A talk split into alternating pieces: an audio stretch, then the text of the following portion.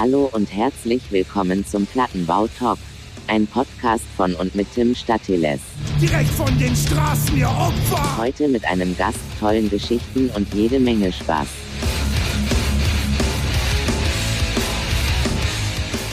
Plattenbau Talk Folge 23.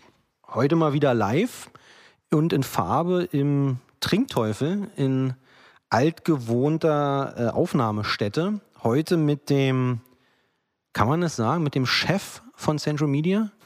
Ja, ich glaube, das kann man sagen. Ja? Ja, Okay. passt schon. Mit dem Chef von Central Media, Philipp Schulte. So, so jetzt, muss so ein, jetzt muss so ein Trommelwirbel kommen hier. äh, Philipp, wie geht's dir? Mir geht's ganz gut. Dankeschön. Ja, frisch, munter, durch die Krise. Ja, frisch nicht unbedingt. Ist ja jetzt auch schon am Abend, äh, aber munter auf jeden Fall. Okay, das ist, das ist schön zu hören. Wir wollen heute so ein bisschen über dich logischerweise reden, dich auch ein bisschen kennenlernen, wo du herkommst, was du so machst. Also das finde ich eigentlich ganz spannend. Was machst du eigentlich den ganzen Tag bei dir da im, im Label? Was macht ein Label über, also was ist ein Label überhaupt? Dass wir das mal so ein bisschen vielleicht versuchen aufzudröseln für die, für das Millionenpublikum, was wir hier jetzt erreichen.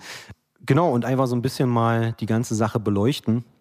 Deswegen vorneweg, wo kommst du her? Ich komme aus äh, Recklinghausen, aus dem Okay. Ruhrgebiet. Okay, da groß geworden. Da geboren und da habe ich auch sehr viele Jahre bis zum Studium gelebt. Und dann habe ich äh, elf Jahre in Bochum gewohnt und bin dann wieder familienbedingt zurück nach Recklinghausen gezogen. Jetzt bin ich seit äh, bald einem Dreivierteljahr hier in Berlin.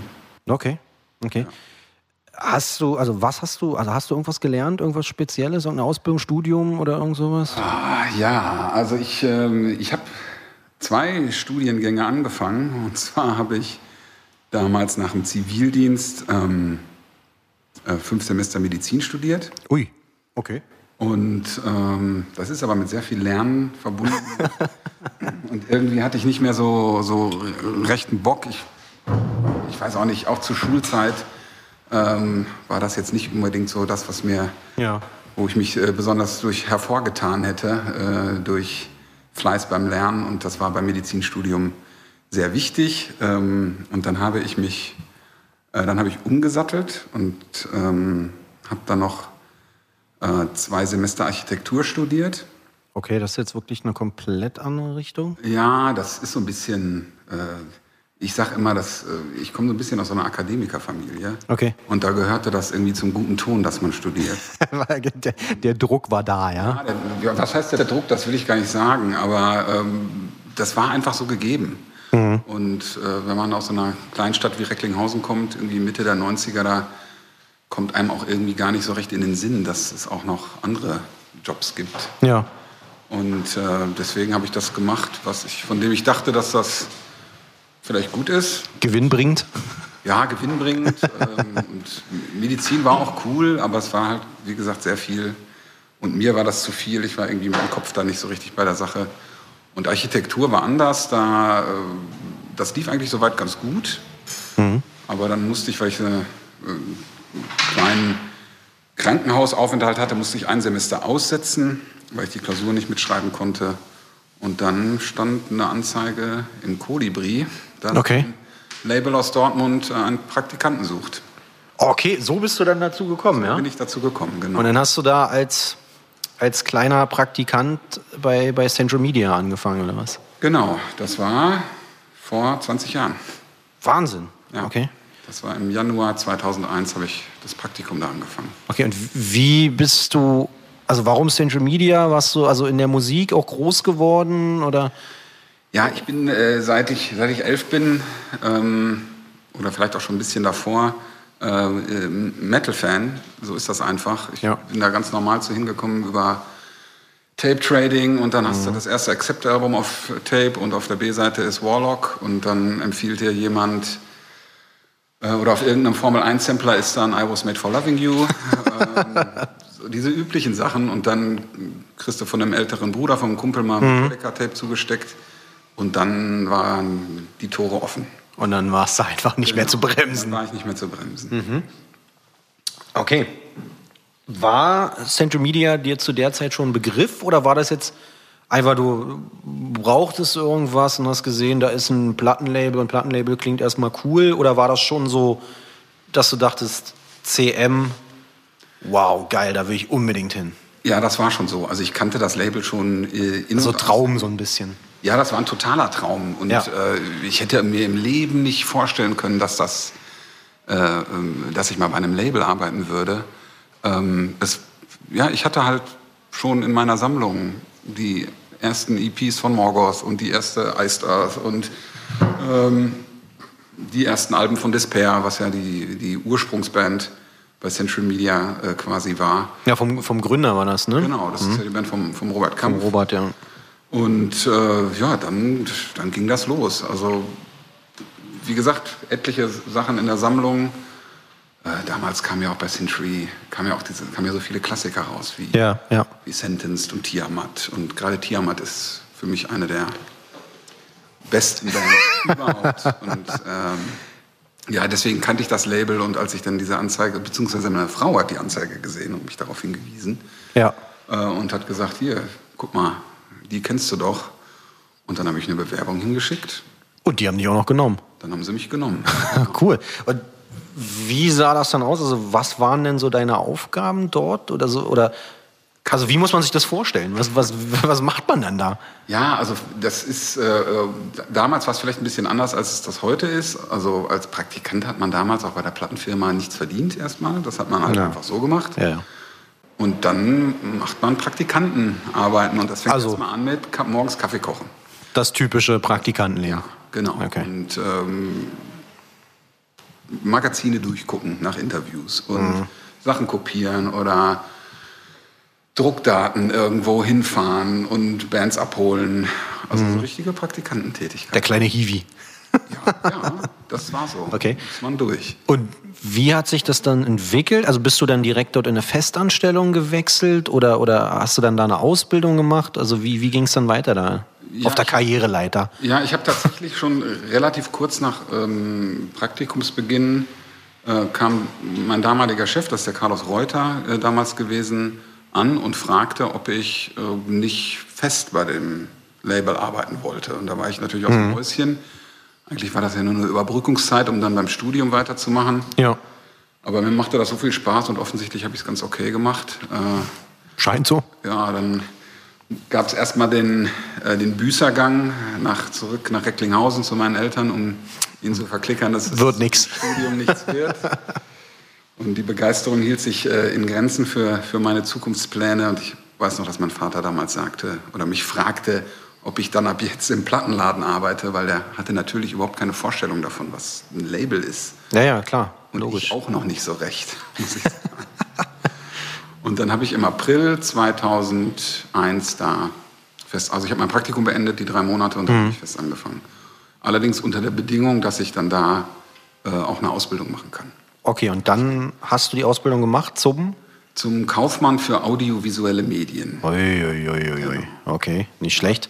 Die beinhaltet was? Da musst du noch mal nachfragen. Das ist eine ganz normale kaufmännische Ausbildung mit Schwerpunkt eben auf audiovisuelle Medien. Also damals war das äh, CD und Vinyl. Ja. Ähm, und äh, also jetzt im Labelbereich überwiegend und natürlich dann auch noch äh, DVDs. VHS gab es ja damals schon nicht mehr. Und die Ausbildung dauerte eigentlich drei Jahre. Das konnte ich dann verkürzen auf zweieinhalb. Mhm. Habe die Ausbildung zu Ende gemacht und dann ja, bin ich dabei geblieben. Nicht schlecht, okay. Machen wir mal einen kleinen Zeitsprung zu heute. Ich habe es eingangs gesagt, du bist jetzt quasi der Boss von dem Laden. Also Ja, so, so halb. Ja, also meine äh, tatsächliche äh, äh, Job Description ist Director Central Media Records. Ah, ja, ja, okay. Und ähm, das ist halt in dem, wir sind ja Teil von Sony Music und Ja. ähm, da gibt es halt äh, eine gewisse Hierarchie. Mhm. Die, ein Director, also in meinem Fall kümmere ich mich halt um die Belange von Central Media. Ähm, ich habe allerdings natürlich auch noch einen Chef über mir oder beziehungsweise eine Chefin. Das ist die Ute. Ja, aber ich leite die, die Geschicke des Labels. Zusammen, Okay. das muss ich, ist ganz wichtig, nicht allein. Hört, hört. Ja, denn mein äh, hochgeschätzter äh, äh, Kollege, der manchen in der Szene unter dem Namen der Kanzler bekannt ist. Das ist der Jörg Lindemann. Ja. Äh, der ist auch schon seit Ewigkeiten bei Central Media. Der, äh, er und ich leiten das Label zusammen. Und er Okay. sitzt in Dortmund und ich sitze in Berlin. Ja, okay, genau, weil dazu, dazu kommen wir auch noch mal gleich, wie das dann so ein bisschen mit CM ja, ne, also Aufkauf von Sony und so weiter. Äh, Davor kurz, wie muss man sich denn deinen Tag jetzt vorstellen? Also was macht der Leiter von CM? Ja, also wie gesagt, wir haben das ein bisschen aufgeteilt. Das heißt, der Jörg kümmert sich ein bisschen mehr um den administ- administrativen Teil äh, und ich hingegen mehr um den kreativen Teil. Das Ist ja der Künstler, ja. Genau. Ja, also der eine kann das gut und der andere kann das gut. Und ich bin zwar kein Idiot, was äh, den Umgang mit Zahlen angeht, aber ähm, ich glaube, da liegt meine Stärke doch auch eher da, äh, da drin, ähm, neue Künstler unter Vertrag zu nehmen, Künstler auch zu betreuen, die Entwicklung der einzelnen Alben zu beobachten, zu reagieren, wenn, äh, wenn es nicht gut läuft oder wenn es besonders gut läuft, ähm, mit den Marketing- und Abteilungen, mit der Marketingabteilung zusammenzuarbeiten oder mit Produktmanagern. Ja, ist ein bisschen schwer, genau zu definieren, was man da so macht, weil es doch sehr umfangreich ist. Na, es hört sich so ein bisschen nach diesem typischen Projektmanager an. So, so ein bisschen der Head-Off. Also man, du hast überall so ein bisschen, guckst und schaust, dass das alles läuft und äh, bist immer up-to-date sozusagen. Du bist wahrscheinlich derjenige, zu dem man immer kommen kann und dem man dann immer fragen kann, wie läuft's da, wie, wie sieht's da aus und so weiter. Ja, genau. Also das, das ist es, ähm, das, das trifft es eigentlich ganz gut. Also ich habe jahrelang äh, als Produktmanager gearbeitet, was auch echt eine absolute Supertätigkeit war. Es macht, hat mir extrem viel Spaß gemacht. Und da hat man ja sehr projektbezogen dann an einer bestimmten Veröffentlichung oder mit einer bestimmten Band zusammengearbeitet.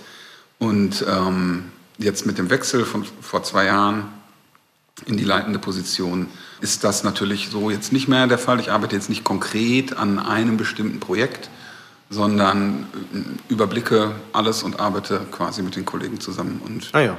stehe denen mit Rat und Tat zur Seite. Cool. Klingt ja aber erstmal gar nicht so verkehrt. Nee, ich, das, äh, ich meine, wer mich kennt, der, der weiß das, dass ich da, äh, hoffe, das wird auch hier äh, deutlich, dass ich da wirklich mit Leib und Seele dabei bin. Ja. Ähm, das ist, äh, ja, ist einfach super. Ich meine, es zeigt ja auch, ich meine, wenn du 2001 dort angefangen hast, 2000, 2001, das sind jetzt 20, 21 Jahre, die du dabei bist. Ich denke, da muss man schon Bock drauf haben, dass man dann so lange dabei bleibt. Ja, es ist tatsächlich so, dass ich, ähm, also es ist schon sehr stressig, das werden auch die Kollegen alle bestätigen, aber ähm, ich, hab, ich bin noch nicht einen Tag äh, ins Büro gegangen oder habe noch nicht einen Tag im Homeoffice gearbeitet, wo ich gedacht habe, ich habe ich hab jetzt echt keinen Bock mehr. Also das ist jetzt hier, das, das kann ich mir nicht mehr geben. Ich werfe alles hin. Ja, also Ja. dafür, mir macht das einfach zu viel Spaß. Und mir ist das auch mit der, ähm, also mir liegen eben auch die Bands und auch die Musik an sich sehr am Herzen. Da muss man sich eben auch für einsetzen. Bist einfach Fan. Ja, ich bin auch immer noch großer Fan. das ist schön. Also noch keine, äh, was ja manchmal auch vorkommt, so eine Übersättigung, dass man jetzt irgendwie denkt, boah, nee, jetzt noch eine Metalband, cool, toll, ihr seid wirklich super. Ja, ich, ich bin 45 und auch ich habe so Bands, die mich geprägt haben. Und wenn ich gut draufkommen will, dann höre ich halt äh, Wasp Ja. oder Maiden oder Death oder was ich so damals gehört habe, was ich so, womit ich automatisch etwas Positives verbinde. Naja, klar. Aber ich bin sehr interessiert äh, daran, wie sich so diese Szene weiterentwickelt, ähm, was neue Bands machen. Und ich, ähm, ich muss mich auch gar nicht äh, dazu zwingen, ähm, da im Kopf jung zu bleiben. Ich, es interessiert mich einfach. Mir gefällt nicht jede Stilrichtung, das ist ja keine Frage. Ähm, aber ich finde es halt schon spannend. Und äh, ja, die Szene bietet sehr viel. Ja, ja, definitiv. Zurück zu CM nochmal kurz. Äh, Wir haben es gerade kurz angeteasert, ist ja jetzt gekauft worden von, von Sony. Da vielleicht nochmal kurz. Also du hast in Dortmund auch angefangen, das Label ist aus Dortmund, war da in Anführungsstrichen stationiert. Dann äh, hat der, der ehemalige Chef hat's verkauft, oder Inhaber ja eigentlich auch, ne, hat es an Sony verkauft. Jetzt, äh, also ihr wurdet dann irgendwie aufgeteilt, ne? Ihr seid zur Hälfte nach Berlin gegangen irgendwie und die andere Hälfte ist noch da. Wie muss man sich das vorstellen? Ja, also das, das war auch ein Prozess. Ähm, der, der Robert, ähm, der Robert Kampf, der, der ehemalige Inhaber und Gründer von Central Media, der hat das Label an Sony Music verkauft und äh, war dann auch noch eine Zeit lang in so einer beratenden Tätigkeit dabei und ist dann aber vor, vor zwei oder drei Jahren ausgeschieden. Und die Sony hat uns erstmal in Dortmund, ich wollte sagen, weiterarbeiten lassen. Also sie haben den Standort Dortmund einfach behalten, äh, weil wir eben auch so eingespielt waren. Wir haben auch, ähm, auch in diesen neuen Strukturen sehr lange wirklich gut noch so für uns funktioniert. Ja, ja.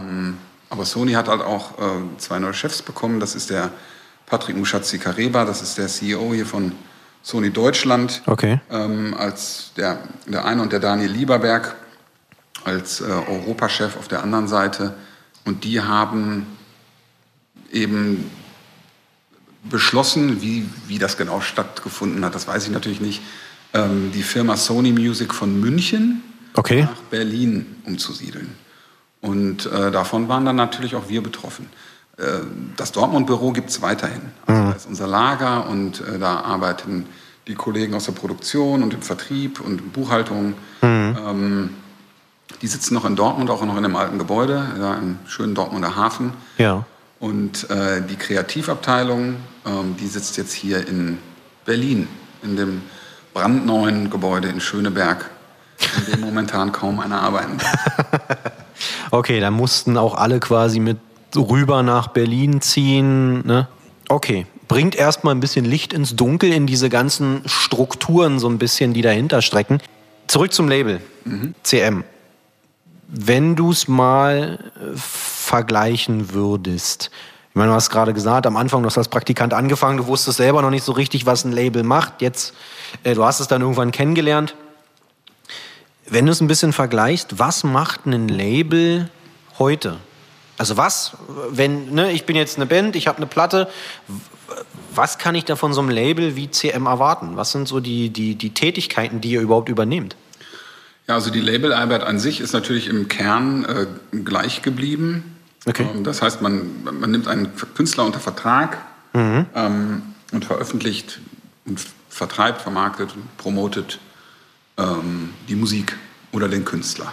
Also ihr bezahlt die Pressung von den Schallplatten, von den CDs und so weiter? Ja, genau, das ist also äh, klar, das ist auch immer noch sehr wichtig, aber jetzt äh, hat sich das natürlich in den Ja- äh, letzten Jahren doch deutlich alles gewandelt, weil Ja. wir ja in der Streaming-Welt äh, äh, angekommen sind, auch die Metal-Szene. Ähm, klar hat sowas wie, also man wäre überrascht, wie viele CDs noch verkauft werden. Es wird ja gerne mal tot gesagt. Ja. Ähm, so tot ist das nicht. Und Vinyl ist natürlich alles andere als tot. Das haben ja jetzt auch mittlerweile, denke ich, alle mitbekommen. Ja. Ähm, und dann sind wir natürlich auch noch in einer Szene, wo es viel um Sammeln geht, wo man dem Künstler identifiziert, wo man wo, ein, wo vielleicht auch eine Musiksammlung ähm, Aufschluss darüber gibt, wer man selber so ist Oder sein möchte? oder sein möchte. ja, also das ist natürlich äh, Musikliebhabern und die meisten Metal-Fans sind echte Musikliebhaber. Das ist natürlich wichtig. Ne? Die kaufen sich die T-Shirts. Mache ich ja auch noch, auch wenn man das nicht so sieht. Dem schwarzen Pulli. Ja. Ja, aber die Labelarbeit an sich, wie gesagt, der Kern ist im, im Wesentlichen gleich geblieben, aber äh, ist dadurch, dass so jetzt der physische Tonträger nicht mehr ganz so die Relevanz hat wie noch vor, sagen wir mal, 10 Jahren oder 15 Jahren, shiftet das schon um, ähm, dass es hier nicht nur um die reine Verfügbarmachung von Musik geht Okay. und das also Schallplatte von Presswerk ins Lager und vom Lager aus in die ganze Welt, ähm, sondern dass es auch vor allem darum geht, Künstler zu vermarkten. Und das ist ja das, was, äh, was A ist das kostspielig und, äh, und B ist das auch sehr komplex und umfangreich. Und gerade wenn man, wie wir äh, mit Metal oder Rock, wir haben ja auch noch an Central Media angebunden, das unser fantastisches Progressive Rock Label Inside Out Music. Ähm, wenn man mit Musik arbeitet, die international stattfindet und eben nicht nur auf einen Markt begrenzt ist, äh, ja, dann, ich meine, die Welt ist groß. Und die Riesig. Musik muss irgendwie überall verfüg nicht nur verfügbar gemacht werden, sondern die Leute müssen auch eben darauf aufmerksam gemacht werden. Ja, absolut. Und äh, die Welt besteht nicht nur aus den USA oder England, was ja früher so diese äh, Flagship-Markets waren, sondern oder Deutschland, was ja auch echt ein, so ein mega wichtiger Markt ist, auch vor allem für Metal, Ja. sondern eben auch aus den ganzen äh, vermeintlich kleineren Märkten, wo aber halt auch sehr viel Potenzial ist. Und da wollen eben unsere Künstler auch stattfinden. Und ja, Und es ist eure Aufgabe, dass sie da auch stattfinden können. ja, das ist unsere Aufgabe, dass sie da stattfinden können und dass sie da auch äh, Aufmerksamkeit bekommen und ähm, dass wirklich weltweit, möglichst weltweit daran gearbeitet wird, eine, eine Band zu etablieren. Das ist heute äh, funktioniert das anders als früher. Es ist, ich spreche da auch viel mit den Kollegen drüber, weil früher hat man ein Album angekündigt und äh, dann wurden Anzeigen geschaltet und dann kam zum Datum X äh, standen dann die CDs und Schallplatten in den Läden und dann sind die Leute da reingegangen und haben das gekauft. ähm, oder sie haben es bei EMP bestellt. Die gute alte Zeit. Ja, was, ja, das, ja, schon die gute alte Zeit. So habe ich es halt auch noch kennengelernt. Aber so wird ja Musik nicht mehr. Also vor allem jetzt im letzten Jahr, wenn dann auch die, die Läden auch noch zu waren, Ja. ähm, so wird das ja nicht mehr. So konsumieren Menschen ja nicht mehr Musik. Das ist ja, hat sich Nee. ja grundlegend gewandelt. Absolut, ja. Ja. Definitiv. Wenn man, Kinder hat, ich habe auch zwei Kinder, dann gucken die einen schon manchmal ein bisschen amüsiert an, wenn man mal wieder eine CD mit nach Hause. Was ist das denn, Papa? ja, verstehe ich. Wir haben, oder du hast gerade von Bands gesprochen und dass ihr sie vermarktet, dass ihr sie in Märkte bringen wollt, wo die Bands auch stattfinden sollen. Jetzt ist, ist es natürlich so, ihr könnt ja nicht aus, ich sag mal, aus Scheiße Gold machen. Also die Band muss ja auch ein bisschen was mitbringen. Ne? Was muss so eine Band denn heutzutage mitbringen? Vielleicht im Vergleich zu früher, äh, ne? Ja, also die alten Bands, und wir haben ja auch einige Bands auf dem Label, die wirklich schon sehr, sehr lange bei uns sind, ähm, die ähm, funktionieren vielleicht noch ein bisschen äh, mehr so im, auf dem Oldschool-Weg, sag ich mal, äh, weil sie eben auch eine alte Fanschicht haben, die noch, die sich informierend halten über das, was bei der Band passiert und dann unbedingt die Deluxe-Version kaufen wollen oder die CD. Bei jüngeren Bands, die äh, vor allem, wenn sie ein, auch definitiv ein jüngeres Publikum ansprechen wollen, ist, äh, ist es einfach unabdingbar, dass diese Bands äh, das ganze Social-Media-Geschäft verstehen. Und äh, das, ob man das jetzt gut findet oder nicht, äh, ich, ich bin mir der äh, Pros und Kontras äh, von Social Media schon bewusst, sind wir ja alle vermutlich. Wenn man das nicht macht, dann ist meine Meinung, gibt vielleicht auch Leute, die das anders sehen, aber dann passiert auch nichts. Also äh, Ja. einfach zu, Mund-zu-Mund-Propaganda funktioniert nicht. Dafür werden die Leute so mit Informationen äh, zugeballert. Äh, Vor allen Dingen auch von allen Seiten, ne? von allen Seiten. Ja, ja. Jeder sagt ja, dass das, was er macht, das Coolste ist. Ähm, da muss man schon wirklich gut aufgestellt sein. Und da muss man dann als Label seinen Künstlern eben auch die, die, die Möglichkeiten geben oder die Assets an die Hand geben, um da aktiv zu sein. Ähm, ja, also das ist, das ist schon, das hat sich schon sehr gewandelt. Das ist, Also die Bands müssen schon eigentlich mehr mitbringen als vor ein paar Jahren, oder? Das will ich gar nicht sagen. Also früher waren die, hatten die Bands äh, waren auch fokussi genauso fokussiert wie heutzutage, aber es, es lief halt einfach anders. Und ähm, tja, wie soll ich das sagen? Vielleicht andere Werkzeuge, die sie mitbringen müssen? Nee, gar nicht mal so. Okay. Ich würde sagen, es ganz wichtig ist, ähm, ich meine, wir, wir kochen alle nur mit Wasser. Hm. Also Bands und Labels oder Booker oder eine Merch-Firma. Ähm, Absolut, ja. ja, und das darf man nie vergessen. Ähm, ich glaube, da geht es echt um Commitment. Also, Also richtig reinknien. ja, man muss das halt wollen. Man muss dafür, und der Weg, um erfolgreich zu werden, der ist sehr, sehr steinig. Und der Erfolg Ja. passiert nicht über Nacht. Und der passiert auch vermutlich, es gibt immer Ausnahmen, aber in Ja. der Regel passiert der nicht mit dem ersten Album und auch nicht mit dem zweiten und vielleicht auch nicht mit dem dritten, aber vielleicht mit dem fünften. Ähm, gibt andere Bands, die haben ein Album draußen und sind in aller Munde und dann sind sie groß. Aber das ist doch eher äh, die Ausnahme. Sind die Ausnahmen. Das sind so diese sogenannten Hypes. Ja, das sind die Hypes oder auch Bands, die dann auch einfach, äh, ja, die zur rechten Zeit am rechten Ort sind. Ähm, Wie entdeckt man so eine Band? ähm, tja, Weil ich meine, die Band hat ja noch gar keine Platte draußen. Weißt du, was ich meine? Also, wenn eine junge Band kommt und du bringst die Platte raus und diese Platte funktioniert, ist es dann so, dass du sagst, wusste ich. Ist einfach 20 Jahre Erfahrung oder bist du dann eher der Typ, der dann sagt, uh, nicht schlecht. Ja, also, äh, es bewerben sich ja sehr viele Bands bei uns und ich bin auch, ähm, auch meine Kollegen sind auch immer auf der Suche nach neuen Bands und die entdeckt man auch übers Internet Ja. und die entdeckt man eben auch über Social Media. Ich weiß, dass angeblich ist ja Facebook total out, aber es ist immer noch das größte Netzwerk der Welt. Ja. Und dann gibt es auch noch Instagram und jetzt gibt es auch noch TikTok ähm, und was nicht alles. Ähm, und wir sind alle den ganzen Tag an unseren Computern oder auf den Handys, an den Handys und da wird einem irgendwas halt mal in die, in die Timeline reingespielt und dann checkt man das an und dann ist man mal überrascht oder man, keine Ahnung, man hört sich seine neue Lieblingsband bei Spotify an und klickt auf, was anderen gefällt. Also doch so simpel.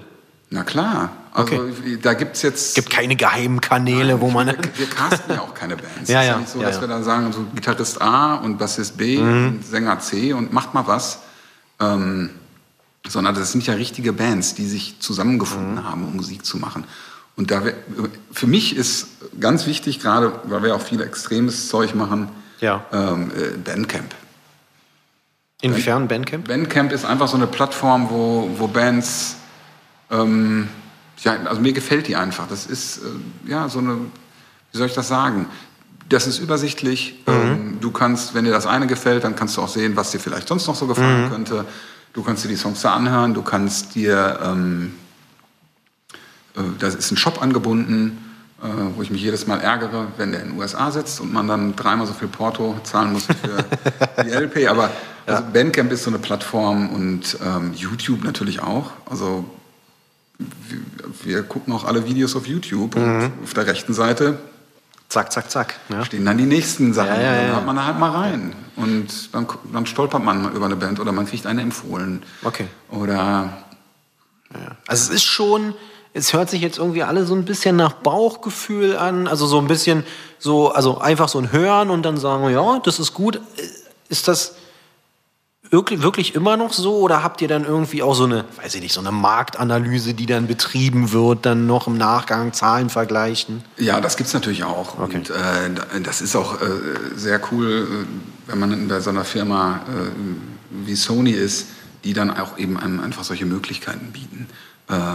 Denn bei allem Fantum äh, müssen wir ja wirtschaftlich arbeiten. Naja, irgendwie willst du deine Miete zahlen und so weiter. Ja, ich oder? möchte nicht nur meine Miete zahlen, ich möchte auch, dass alle, alle Kollegen bezahlt werden und ich möchte auch, dass die Firma weiter wächst. Ähm, ja, also das ist, äh, das ist ja wichtig. Wir sind Ja. seit 32 Jahren jetzt dabei und äh, das ist eine sehr, sehr lange Zeit und die Firma wächst weiter und äh, befindet sich im permanenten Wandel. Und ähm, tja, wie, wie soll ich sagen? Also äh, ja, wie ich schon sagte, Fan sein allein oder äh, reicht nicht oder es reicht auch nicht, dass ich irgendetwas super geil finde. Ja, ja, ja, ja. Äh, dann müssen halt auch noch andere. ja, ja. Also du hast nicht die alleinige Oberherrschaft und kannst sagen, die Band machen wir jetzt. Nein, ich meine, man kann sich natürlich hier und da auch mal so ein bisschen Liebhaberei erlauben, Hm, naja, klar. ähm, aber nicht so viel. Also das ist äh, auch ganz, ganz kleine Themen machen auch viel Arbeit. Also nicht die Band an sich, sondern alles, was eben dann hinten dran hängt. Vielleicht sogar mehr als diese großen Selbstläufer, oder? Ja, und dann muss man halt abwägen. Ist das jetzt, kann ich das jetzt machen? Ist das jetzt okay für die Kollegen, wenn ich hier irgendwie so ein bisschen so ein Liebhaberthema Ja, ja. Äh, mache? Oder hast du das schon vielleicht ein bisschen häufig gemacht in letzter Zeit? ähm, man muss ja auch, die, die Stimmung muss ja auch gut. Ja, das, das stimmt allerdings.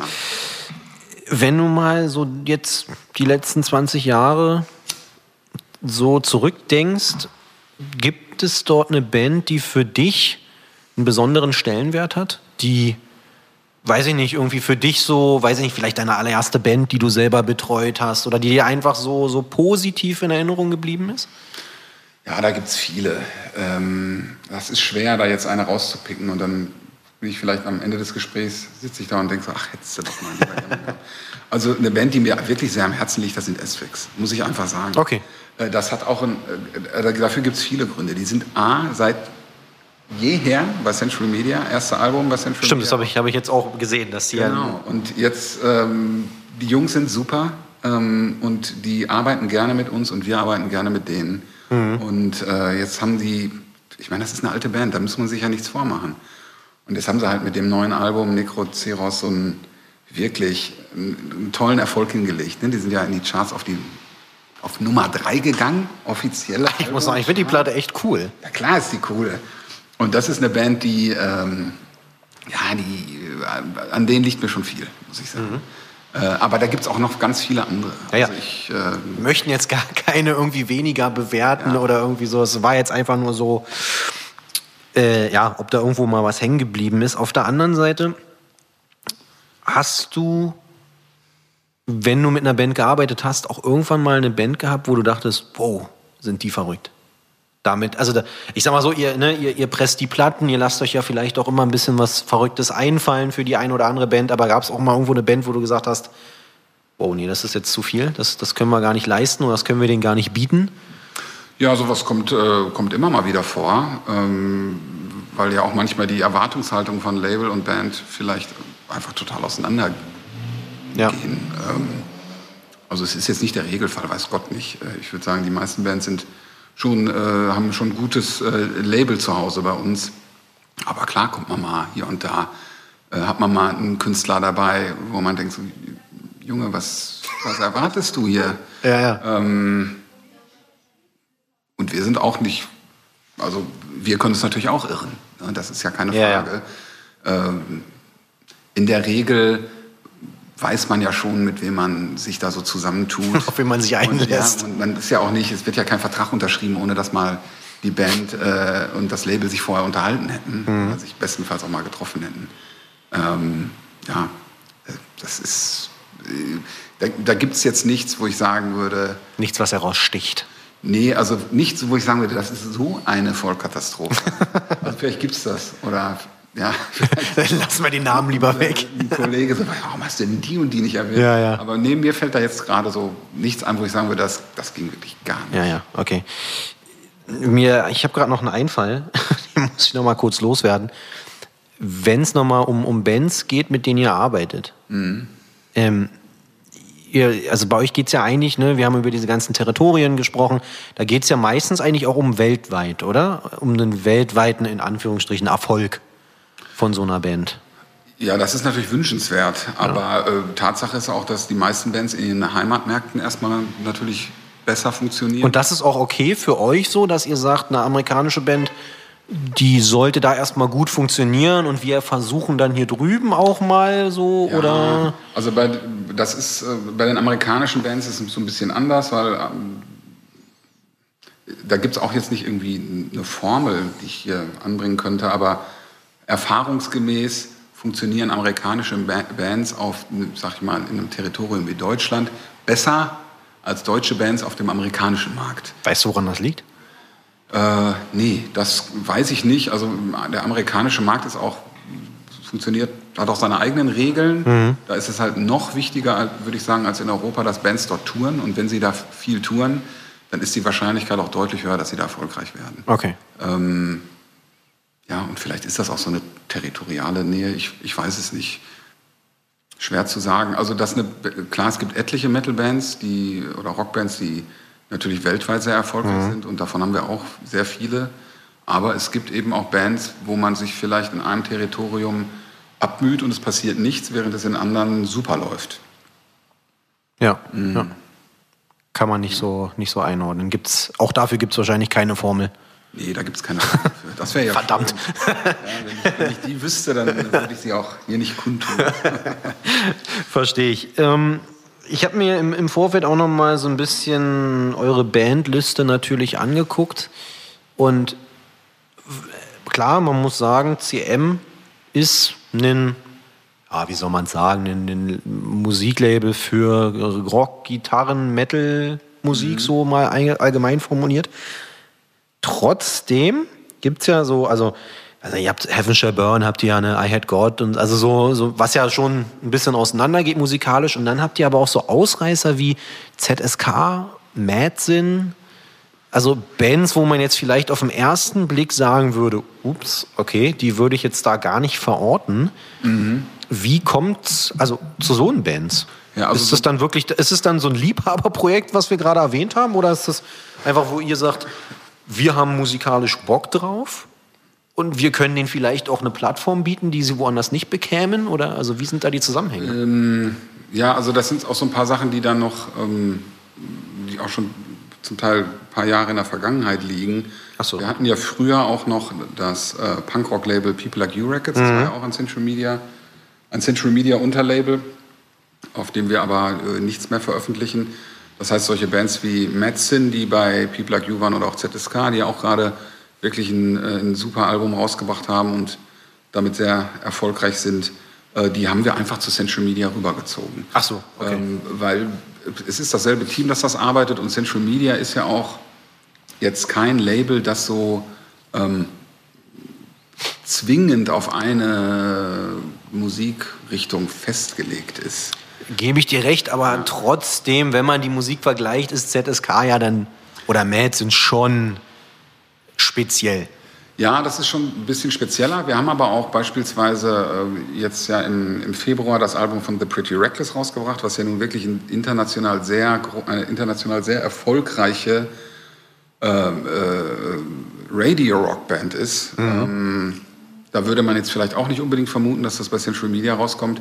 Wir haben solche Themen aber schon immer gemacht. Und Central Media hat auch schon immer Hardcore-Bands unter Vertrag gehabt. Ähm, was jetzt, klar, Hardcore und Metal gehört auch so ein bisschen zusammen, aber trotzdem sind das auch eigene Szenen. Ja, absolut. Ja, absolut. Und Ja. ähm, zu einer Sick of It All Show kommen andere Leute als zu einer, weiß ich nicht, äh, Lacuna Coil Show. Wahrscheinlich, ja. Und ich habe das damals von dem Robert, von dem Gründer, auch so mitbekommen, dass er den Labelnamen bewusst so, ich sag mal, einf eher einfach gehalten hat. Neutral Dass, so ein ja, bisschen, so ein bisschen ne? neutraler, äh, dass die Marschrichtung nicht direkt so vorgegeben ist. Na, man limitiert sich ja auch irgendwo selber, ne? Ja, und das Also wenn du dich jetzt, weiß ich, Heavy Death Metal Label oder Records oder so nennst, dann Ja. weißt du, wohin die Reise geht und so bist du ja dann flexibel auch in deinem Schaffen, ne? Genau, und das ist eben auch wichtig, weil wenn wir mit einem Künstler zusammenarbeiten wollen, der jetzt nicht zwingend äh, im Metal, in der Metal-Szene unterwegs Mhm. ist, wo wir aber denken, dass wir hier der richtige Partner sind und das gut arbeiten können, äh, dann möchte ich das auch machen können. Absolut, ja. Und ähm, ja, das finde ich, das, das gefällt mir auch nach wie vor gut. Cool, ja. Ja. Wir bleiben beim Thema Bands. Weiß, ne, ich meine, es ist dein täglich Brot, mehr oder weniger. Ich kann mich den ganzen Tag über Bands unterhalten. Du hast es selber erwähnt und selber auch angesprochen, S-Fix, also so Bands, die werden nicht jünger. Ne? Man äh, muss da ja, behaupte ich jetzt einfach mal, auch eine gewisse Nachwuchsarbeit leisten, oder? Oder also siehst du dich in der Verantwortung? Ja, das sehe ich sogar tatsächlich als eine meiner Hauptverantwortungen, denn das ist richtig. Ähm, wir haben viele Bands auf dem Label, die, die es schon sehr lange gibt ähm, und die auch sehr, sehr erfolgreich sind. Und das, ist, das muss man auch mal ganz klar sagen, die sind auch, die machen so ein bisschen das Rückgrat aus, weil die so verlässlich sind. Die lief, man weiß, die liefern etwas ab, Das läuft. Gefallen Ja, ja. wird. Ähm, und äh, die haben eine Fanbase und ähm, die, auf die Fans ist eben auch Verlass. Das ist halt auch das Schöne an der Metal-Szene. Das sind wirklich treue Fans. Das ist ja auch so ein Generationending, ne? Ich meine, wenn, weiß ich nicht, Fadi oder so ist, ist Metal-Fan, das wird ja dann noch oftmals an die Kids weitergegeben, so, ne? Ja, ein bisschen wird das, ja, ich glaube schon, dass das der Fall Ja. ist. Ja. Aber ist, wie, wie du ja auch sagst, auch die Bands werden älter und Bands Ja. lösen sich auch mal auf. Ich, äh, ich hoffe, dass viele noch sehr lange dabei sind, aber ähm, man muss natürlich auch so ein bisschen äh, die, oder was, man sollte unbedingt die Zukunft im Auge behalten. Und wir haben in den letzten zwei Jahren uns ähm, viel Mühe gegeben, auch neue und vor allem auch jüngere Bands unter Vertrag zu nehmen. Und ich halte das nach wie vor für, für extrem wichtig. Und das ist mit viel Arbeit verbunden.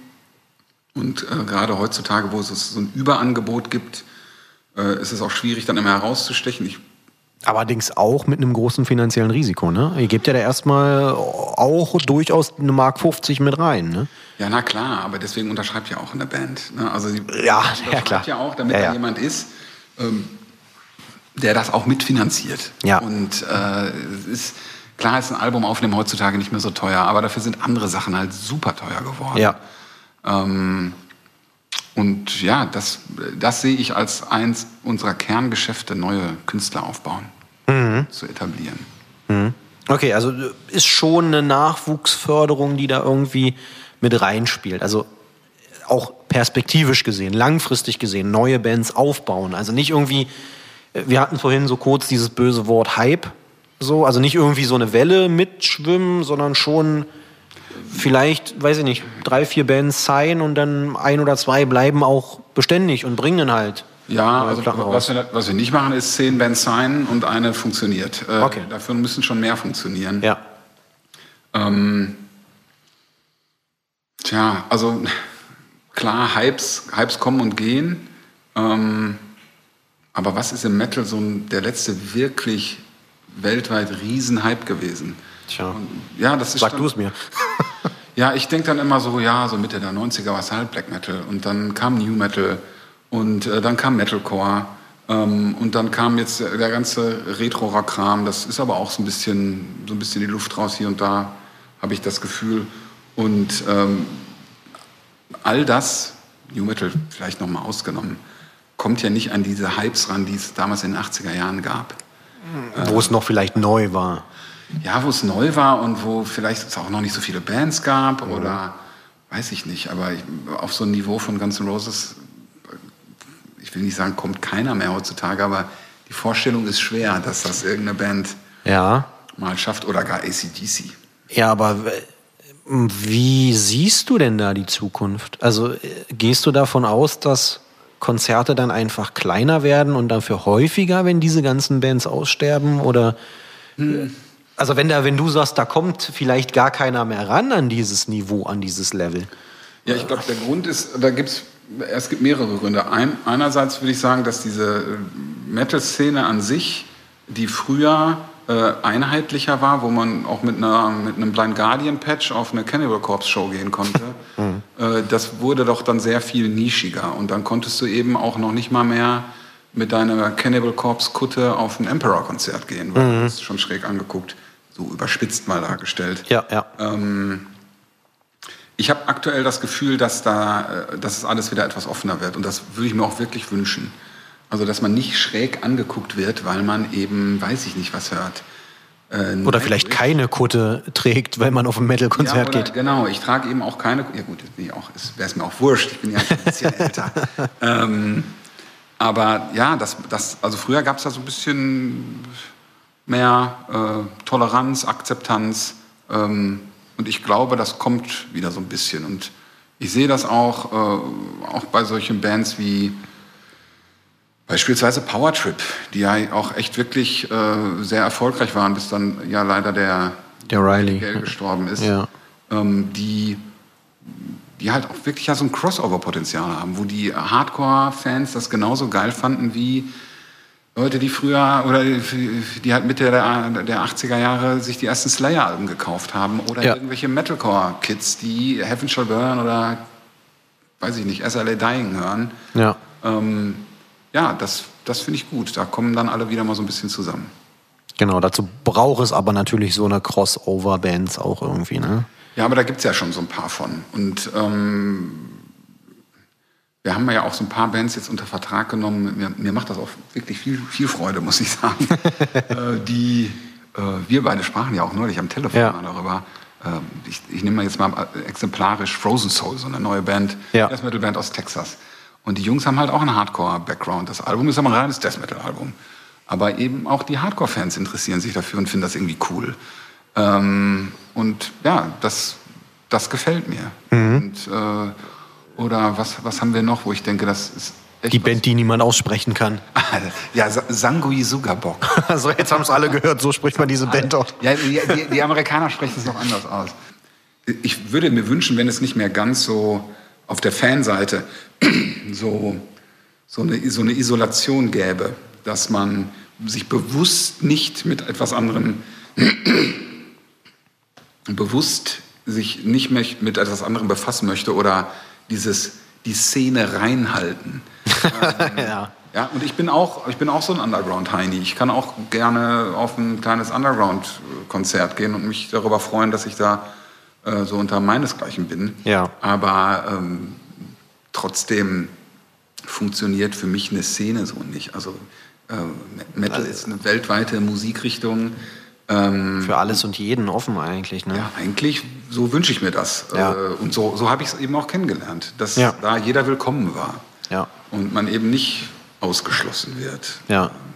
Ja. Und ich glaube, das ist, äh, da, da bin ich guter Dinge, dass das wieder mehr in so eine Richtung geht. Dass sich das ein bisschen gesund wächst wieder, sag ich mal, mit neueren, jüngeren Bands. Ja, genau. Die, die jungen Bands scheinen da so ein bisschen offener vielleicht zu sein. Ähm, klar, dann gibt es auch so ein paar Szenen, die, die gerne für sich bleiben wollen. Black Metal-Szene sei da vielleicht mal. als- Exemplarisch. Ja, das ist halt so, ne? Das ist so, Ja, ist aber auch so ein Abgrenzen, auch, auch so ein vielleicht so eine gesellschaftliche Abgrenzung, die auch, auch wichtig ist. Äh, Man muss ja auch mal ganz ehrlich sagen, man, also ich zumindest, und ich glaube, das geht vielen so, man hat ja auch so ein bisschen angefangen, dann mal, äh, keine Ahnung, Creator zu hören, also eine meiner absoluten Lieblingsbands, weil weil Mama das nicht kapiert hat und schrecklich fand. äh, ja, und nicht unbedingt, weil man da jetzt äh, gesessen hat und äh, äh, mit einem Kopfhörer und einem Whisky und Zigarre diese Musik genossen hat. Ja, ja. ja man, man will halt sich abgrenzen und äh, das Ja. ist ja auch wichtig. Äh, und das ist auch bei der Jugend heute noch genauso wie, wie früher. Aber wenn man sich dann abgrenzt, dann sollte man sich nicht untereinander auch noch abgrenzen. Ja, ja, vielleicht nach außen, aber trotzdem. Ich meine, wenn du Metal hören willst, dann hör halt Metal. Ja, und, dann hör, ne? bitte, dann hör doch, ja, also Richtig. muss dir ein gutes Gefühl geben. Und ähm, wenn dein Kumpel da oder der Nachbar eben auf, äh, auf Power Metal steht und du hörst aber nur amerikanischen Black Metal, dann könnt ihr ja trotzdem euch mal zusammen einen schönen Abend machen. Genau. Du hast, ich muss auf diesen, auf diesen Zug nochmal aufspringen, weil äh, in der letzten Folge hatte ich da mit dem Erik vom Partisan schon drüber gesprochen, das leidige Thema Underground. Was ist Underground? Also wo fängt der Underground an? Wo hört er auf? Das, weil wir ja auch gerade bei diesen Schubladen waren und wo du meintest, naja, eigentlich wäre es ja cool, wenn diese Schubladen sich mal so ein bisschen öffnen würden. Aber irgendwie scheint ja dieses auf der einen Seite der, ich sag mal, Underground Death Metal, ne, das ist ja immer so dieses, die, dieser, diese, diese Verbindung, scheint ja irgendwie bewusst eine Schublade bilden zu wollen, aus der Leute, Bands, was auch immer, auch nicht mehr raus wollen, auf der einen Seite. Auf der anderen Seite sich ja damit aber auch limitieren. So, ne? Und deswegen, äh, wo fängt das an? Was ist das? Oder für dich persönlich jetzt?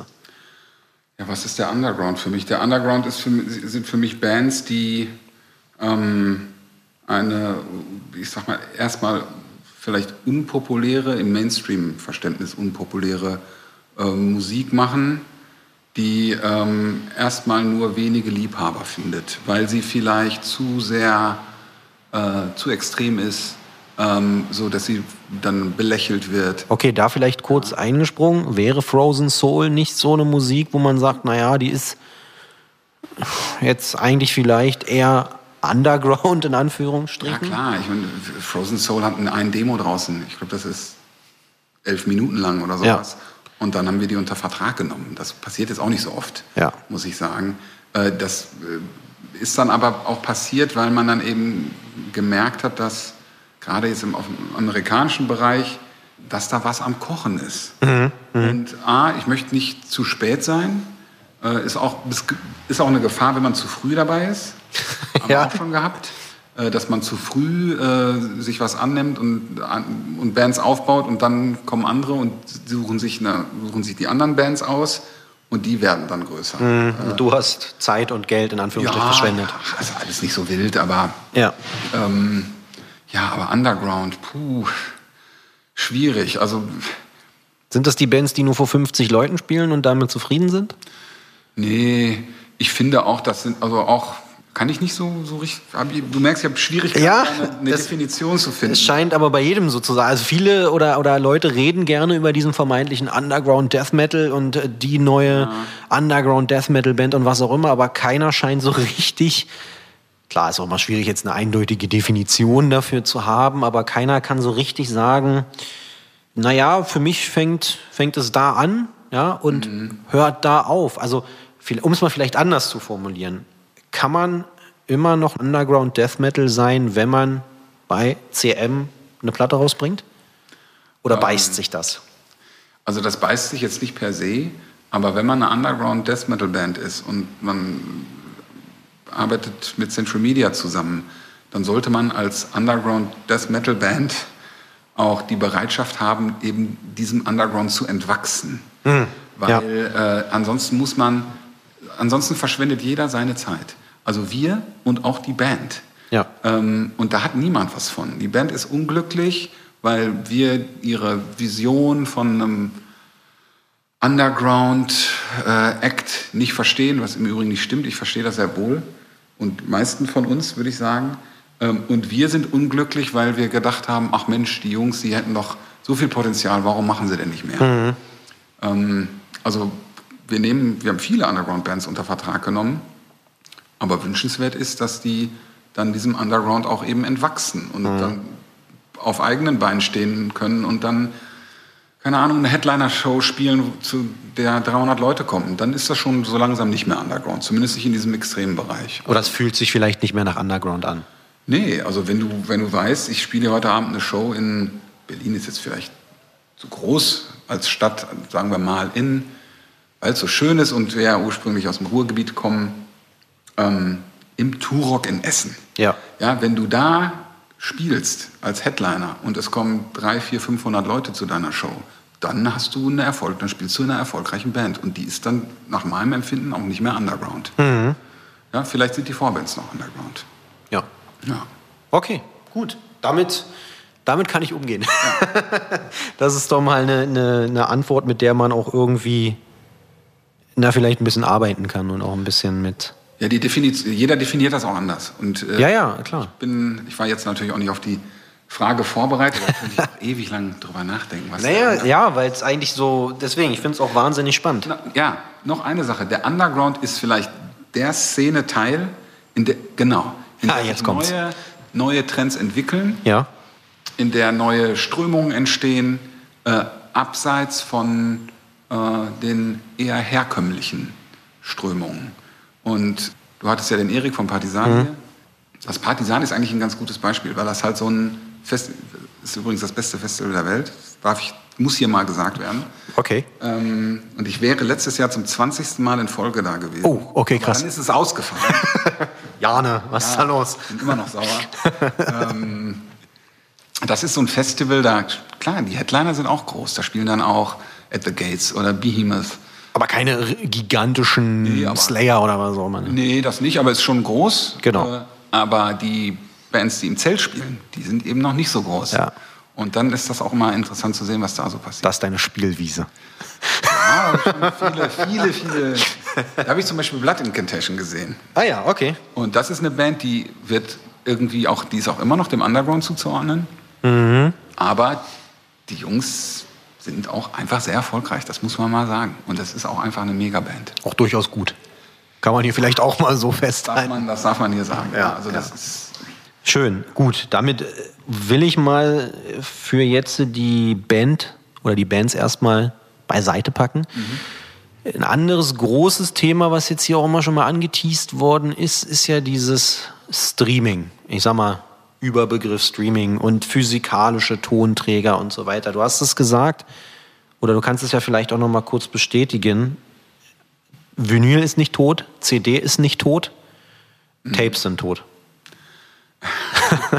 Tatsächlich hatte ich, habe ich immer wieder äh, Gespräche über Tapes. Ähm, Oder kommen die jetzt gerade so ein bisschen die- wieder? Also Tapes sind nicht tot, aber das ist natürlich echt eine reine Liebhaberei. Okay. Ja, und jetzt gibt es bestimmt auch ein paar Leute, die Zeta und Mordio schreien und sagen, nein, das ist das einzig wahre Format.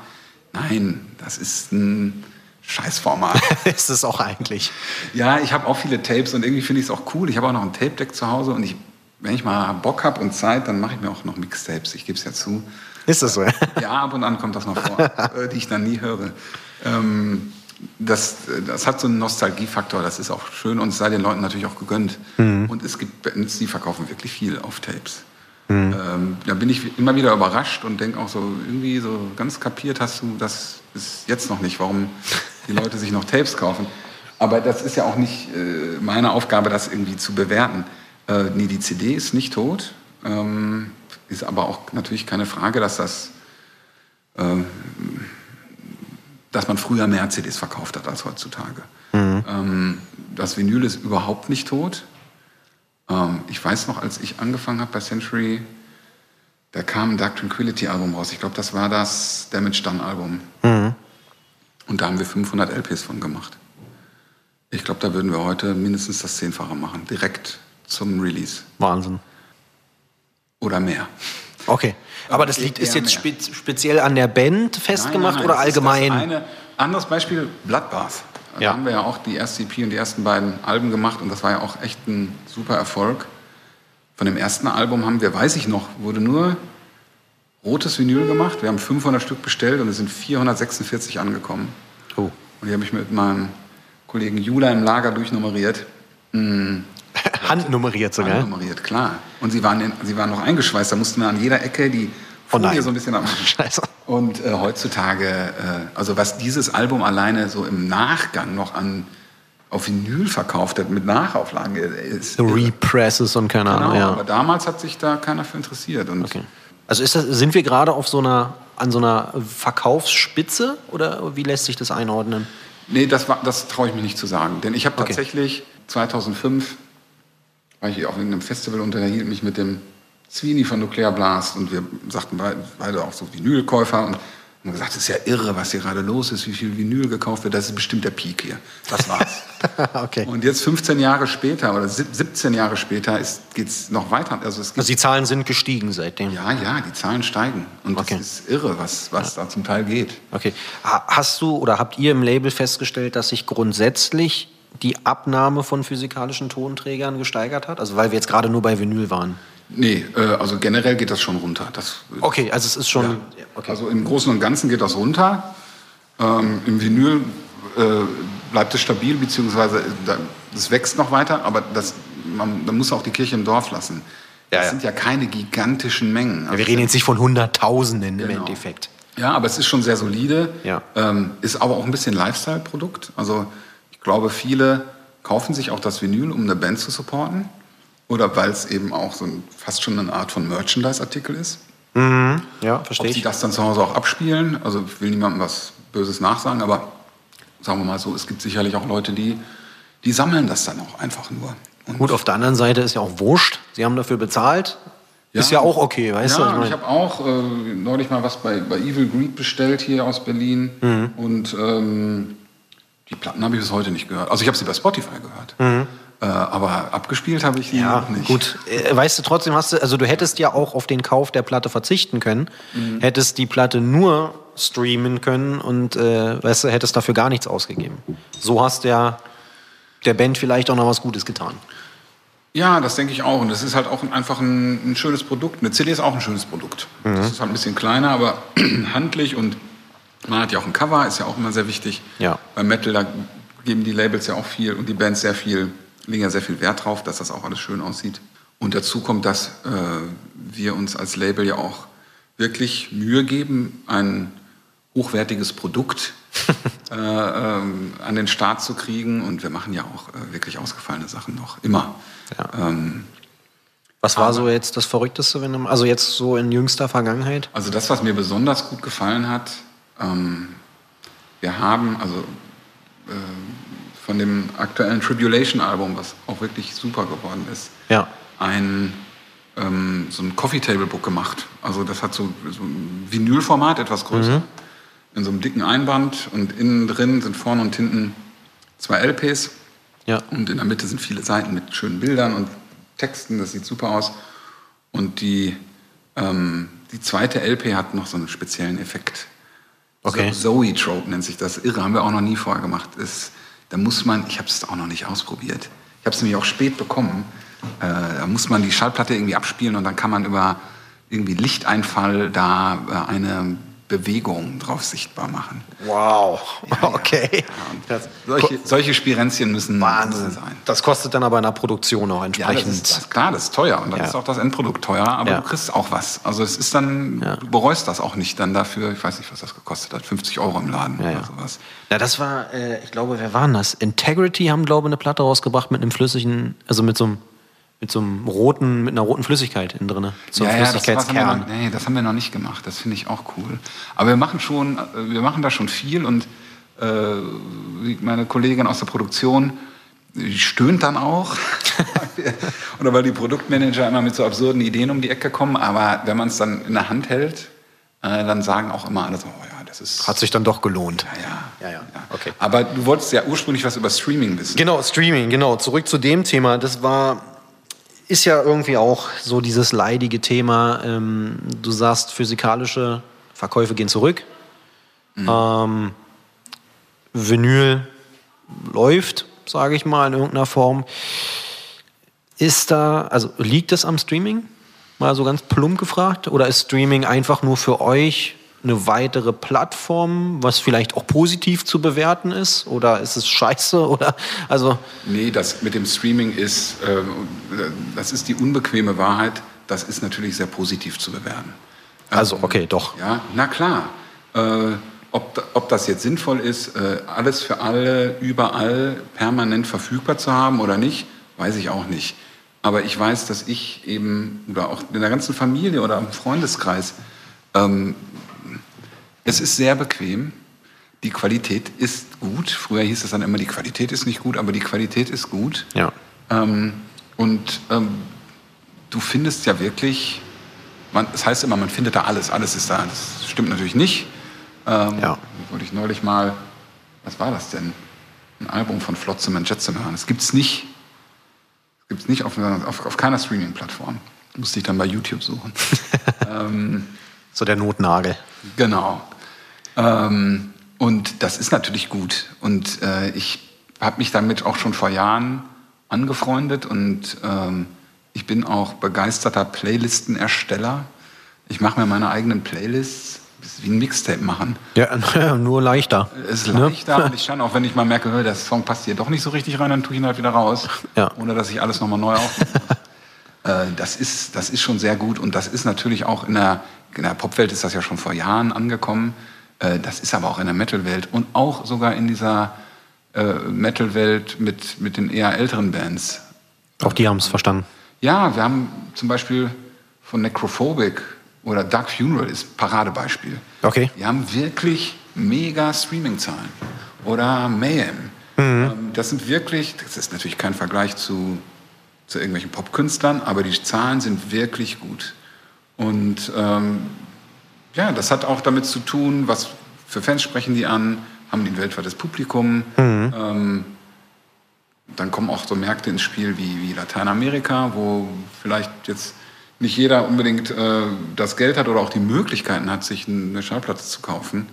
Äh, ja, da wird aber auch Musik gehört und da wohnen auch viele Fans und die streamen dann eben. Naja, und die Bands kommen ja auch nicht so häufig darunter, ne? Die Bands kommen da nicht runter und äh, das sind riesige Märkte mit, mit fanatischen Fans, äh, die auch alle die Musik hören wollen und da können sie das dann machen. Und ich wüsste nicht, was daran schlecht ist. Ja, ich, ich kenne die Argumente mit, es ist nicht genug Geld drin Ja, für ja, Künstler ja, und so weiter. Und da, das möchte ich auch überhaupt nicht äh, äh, hier diskutieren oder dazu äh, meine Meinung äußern. Fakt ist aber, die, besser es ist da und die Leute können es hören Mhm. und es macht Umsatz, als wenn es das nicht ist. Das ist ja auch irgendwo eine Werbeplattform. Ja, das ist. Ja, es, es lässt sich halt schnell ähm, auch teilen. Also, Mhm, naja, genau. Hast du, hier ist mein neuer Song und hier ist das Video bei YouTube und hier ist der Song bei Apple Music und hier ist er bei Spotify oder Deezer oder wen es da alles gibt. Ähm, ja, und dann kannst du dir das. Ich meine, wir, wir sitzen noch alle die ganze Zeit hier und haben unsere Handys in der Hand. Und Naja, dann kommt klar. da was und dann hörst du es hier eben schnell an. Naja, logisch, ist doch klar. Du ist hast, so, hast Shazam oder wie diese Apps alle heißen, ne? Genau. kennst einen Song vielleicht nicht, hältst du kurz Handy rein, hast den und dann hörst du dir das an. Und, Ja.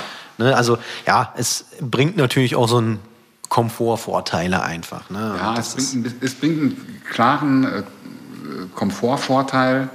Ja, man kann natürlich auch argumentieren, dass das das vielleicht alles ein bisschen verwässert. Und, ähm, aber ich glaube gar nicht, dass das an jemandem wie mir ist, der noch, sag ich mal, jetzt auch diese alte Zeit mehr so verinnerlicht hat, das zu, zu beurteilen, das, das müssen die Jüngeren machen. Und die hören eben auch so Musik. Und ja, also Ja. ist doch gut.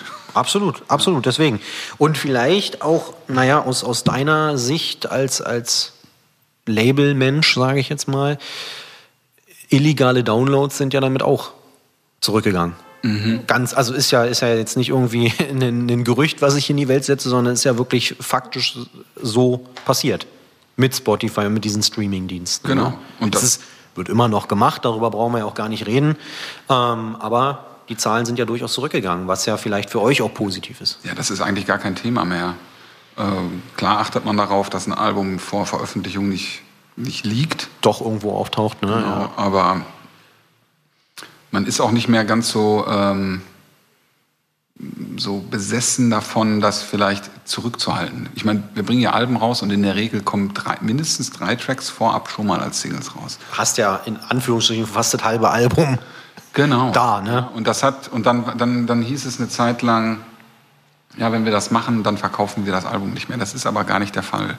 Weil die, diese beiden Sachen, Streaming und physisch, äh, die existieren wunderbar nebeneinander. Äh, und das Streaming war bisher nicht der Tod vom physischen Produkt.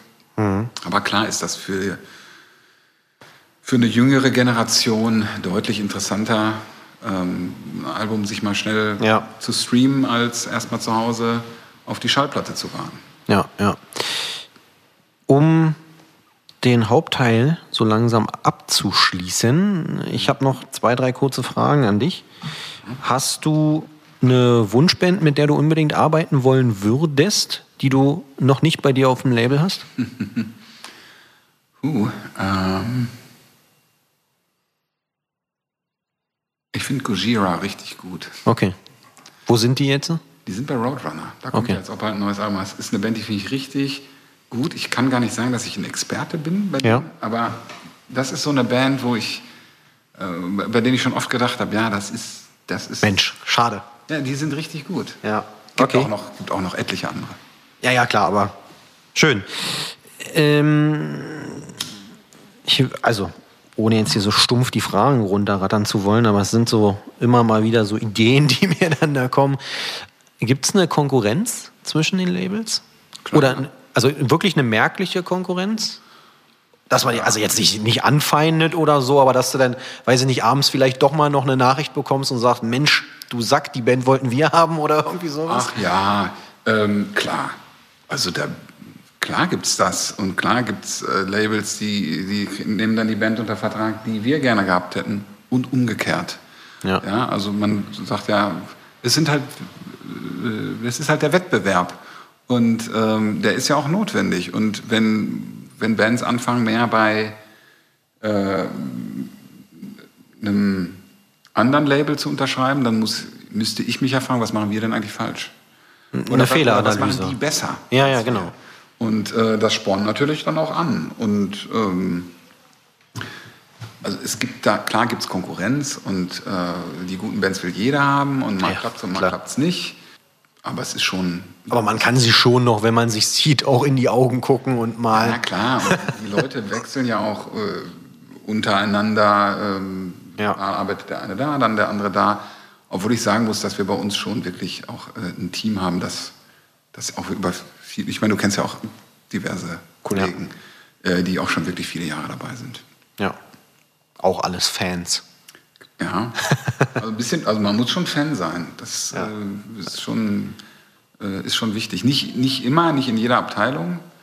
Ähm, aber es, ist, es macht dann mehr Spaß, glaube ich. Ja, das kann ich mir vorstellen. Weil du es hier auch sehr souverän äh, gemeistert hast, muss ich sagen. So, du hast ja hier die Bands alle runtergerattert. Kennst du, also hast du alle Bands im Kopf, mit denen ihr arbeitet? Ja. Also ich meine, es sind ja nicht nur drei, vier Bands, sondern ihr habt ja, ich weiß nicht, mit wie viel aktiven Bands seid ihr gerade? Sag ich nicht. okay. Sehr viele.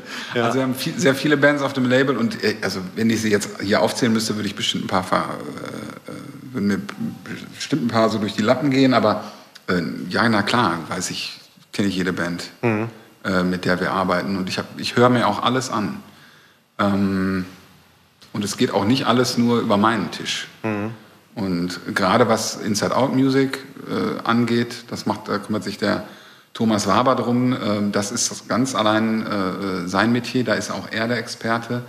Und was, was Central Media angeht, äh, da kümmere ich mich äh, äh, darum, dann der Kollege Makita aus den USA. Dann äh, ähm, haben wir den Dennis jetzt mit dabei als Junior INA und ja gut, die ganzen, die Melanie und äh, der Live und Ja. äh, die schon so viele Jahre jetzt auch dabei sind. Jetzt ist die Nasrin wieder zurückgekommen äh, zu uns. Die, äh, ich sage auch immer zu allen, ich, ich habe ja jetzt auch nicht die, die Weisheit mit einem Löffel gefressen und ich habe auch nicht, ich versuche natürlich immer mein Ohr am Puls der Zeit zu haben, aber auch ich übersehe was oder überhöre was in dem Fall. Ähm, da kann sich jeder melden und sagen, hör doch mal da rein, Philipp. Und guck mal, da sind aber die Streaming-Zahlen wirklich gut. ja, und auch wenn dir das vielleicht nicht gefällt, Aber es könnte Sinn machen. es könnte schon hier Sinn machen. Und Ja. vielen anderen von uns gefällt das aber. Denk mal drüber nach. Ja. ja, ja, okay. Cool. Abschließend äh, die letzte Frage, die ich dir so um die Ohren werfen möchte. Ziele mit CM. Hast du Ziele, wo du sagst, da wollen wir hin in Ja. zehn Jahren? Wo siehst du dich in zehn Jahren? Ja, das, ist, das, das ist schön, dass du das fragst, denn ich habe tatsächlich letzte Woche auch auf Drängen der Kollegen hin, weil ich, das war auch überfällig, mal ein, äh, so ein internationales Meeting gemacht. Da waren dann auch die ganzen Kollegen aus dem Ausland mit dabei.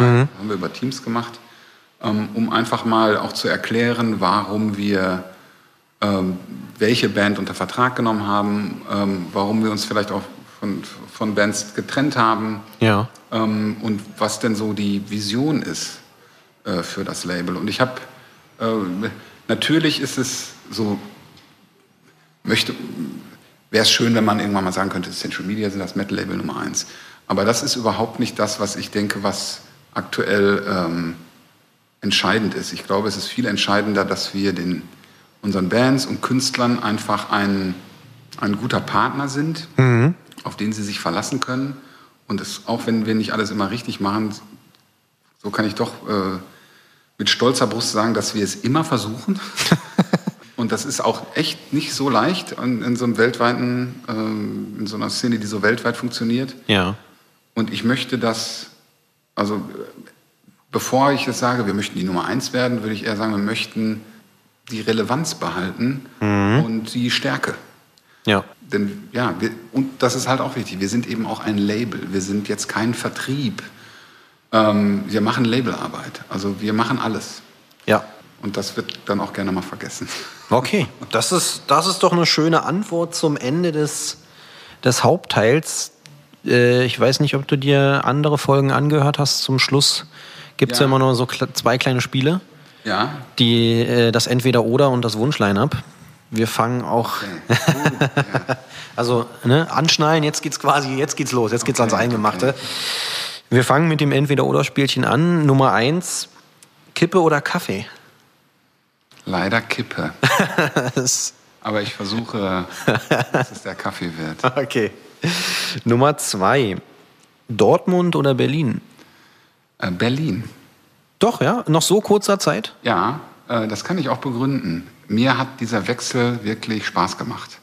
Und das war, Okay. nicht, das war nicht so leicht, muss ich wirklich sagen. Ich bin ja auch mit der ganzen Familie umgezogen. in, logisch, Ja, ne? und das war jetzt, und auch, äh, das hat auch zu vielen, ähm, das war auch traurig, muss ich wirklich sagen. Ne? Wir haben ja auch Mann. Kollegen verloren, denen mir wirklich viel lag Ja. oder liegt. Ähm, das finde ich nicht so schön. Aber wir sind hier gut angekommen. Bist du eigentlich Berliner? Mhm. Ja. Ja, habe ich, hört man. und ich finde die Stadt super und ähm, ich finde, der Schlagmensch, der hier unterwegs ist, der ist auch gar nicht so viel anders als die Leute aus dem Ruhrgebiet. Ist halt recht gerade und Ja. damit komme ich ganz gut klar. Und äh, ja, mir gefällt das hier gut. Aber natürlich Dortmund, tatsächlich kommt äh, ein Teil meiner Familie aus Dortmund. Mhm. Ähm, und ja, also das Ruhrgebiet halte ich schon sehr hoch. Okay, ich war aber- am letzten Wochenende da. Aber trotzdem, du entscheidest dich für Berlin. ja, jetzt bin Ja. ich hier eben in Berlin. Okay, schön. Nummer drei.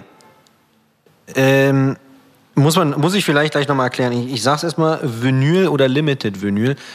Geht es mir jetzt so ein bisschen darum, um diese Sammelleidenschaft. Also bist du eher so ein Typ, der sagt, komm, Platte, Band bringt eine Platte raus, ich kaufe mir hier die schwarze, unlimitierte, oder bist du dann wirklich der, der Sammler, der dann sagt, ich brauche die auf 20 Stück limitierte, handnummeriert, Ja, also nee, ich kaufe mir eine.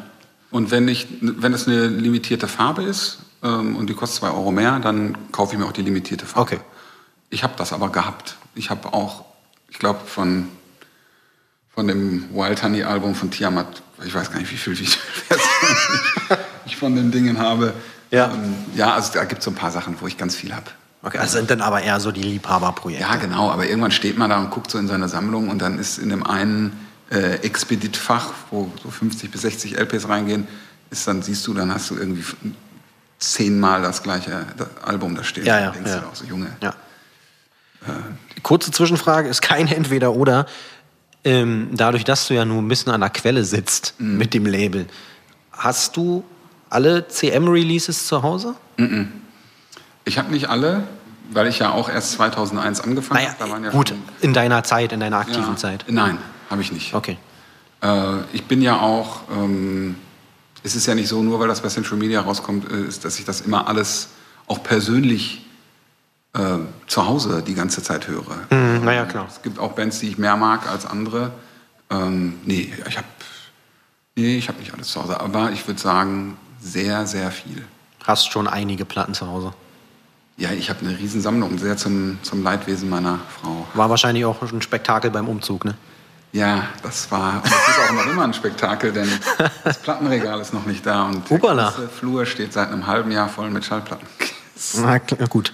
Vertiefen wir dieses Thema Die nicht. CDs sind noch im Ruhrgebiet. Um Gottes Willen.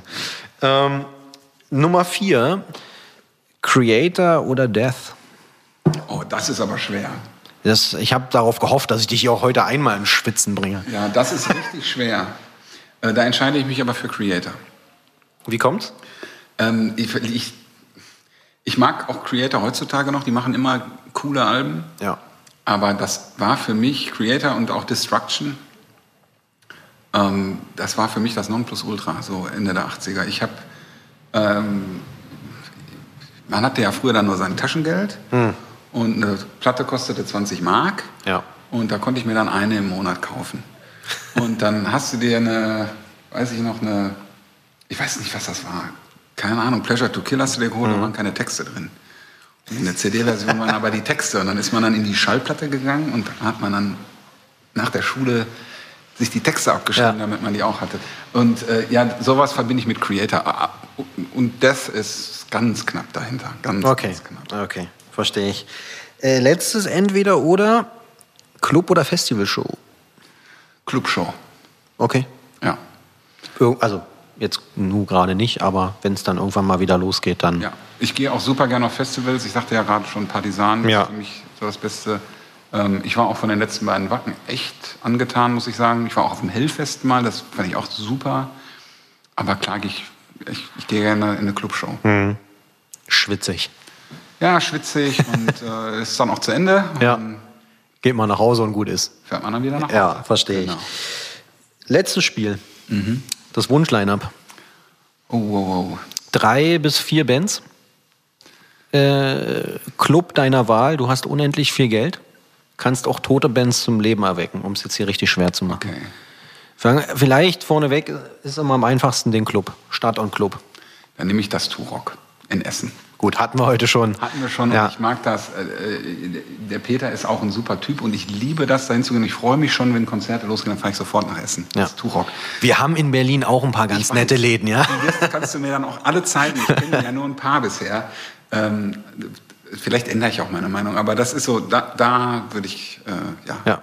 sollte diese Show stattfinden. Okay. Wer spielt? Spielt. Headliner. Jetzt kommt wahrscheinlich was ganz Verrücktes. Headliner für mich wären Wasp. Okay. Ähm, danach, hm, lass mich mal kurz überlegen. Alice in Chains wähle ich, Okay. ähm, um das auch so ein bisschen auszugleichen. Ja, du, das ist deine Show, ist ja völlig egal. Muss ja auch nicht stilistisch. Äh, stilistisch Nein, du, du kannst da jetzt auch Bonnie Tyler mit reinwerfen. Ja, dann würde ich ähm, S-Fix dazu nehmen, tatsächlich. Mhm. Ähm, die spielen nämlich auch immer zweieinhalb Stunden. Auf so Release. Prag, praktisch als zweite Band dann, ne? Genau. Und, und noch eine. Puh, oh, das ist aber schwer. Ähm, ja, S-Fix. Ballthrower hätte ich auch gut nehmen können. Na, dann spielen die als erstes. Ja, gut, komm, das passt doch. Ne? Also ich meine, es ist doch ein, ein wunderschönes Line-Up und das alles im Turok. Das alles im Tour. und da wäre auch mal interessant zu sehen, wer da alles so kommt. Nochmal rauskommt, ne? Ey, ähm, ja, cool. Damit äh, würde ich sagen, sind wir durch. Erstmal vielen Dank, dass du die Zeit genommen hast. Ja, gerne, hat Spaß gemacht. Hier ins wilde Kreuzberg. Ja, jetzt fahre ich wieder ins brave Wilmersdorf. Ähm, ja, in diesem Sinne, danke. ja, ich danke dir. War super.